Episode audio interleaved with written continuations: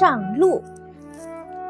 一个和尚要云游参学，师傅问：“什么时候动身啊？”“下个星期，路途远，我托人打了几双草鞋，取货后就动身。”师傅沉吟了一会儿，说：“不如这样，我来请信众捐赠。”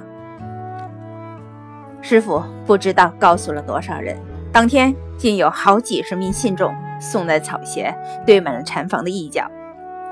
隔天一早，又有人带来一把伞，要送给和尚。和尚问：“你为何要送伞？”你的师傅说：“你要远行，路上恐遇大雨，问我能不能送你一把伞。”但这天不止一人来送伞，到了晚上，禅房里堆了近五十把伞。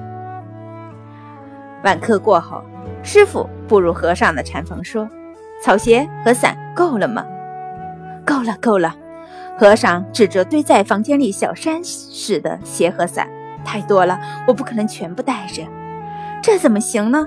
师傅说：“天有不测风云，谁能料到你会走多少路，淋多少雨？万一草鞋走穿了，伞丢了怎么办？”师傅又说：“你一定还会遇到不少溪流。”明天我请信众捐粥，捐粥你也带着吧。师傅这下明白了师傅的心心意，他跪下来说：“弟子现在就出发，什么也不带。做一做一件事情，重要的不是身外之物是否完备，而是有没有决心。有决心呢，你定目标了，一切都不是问题。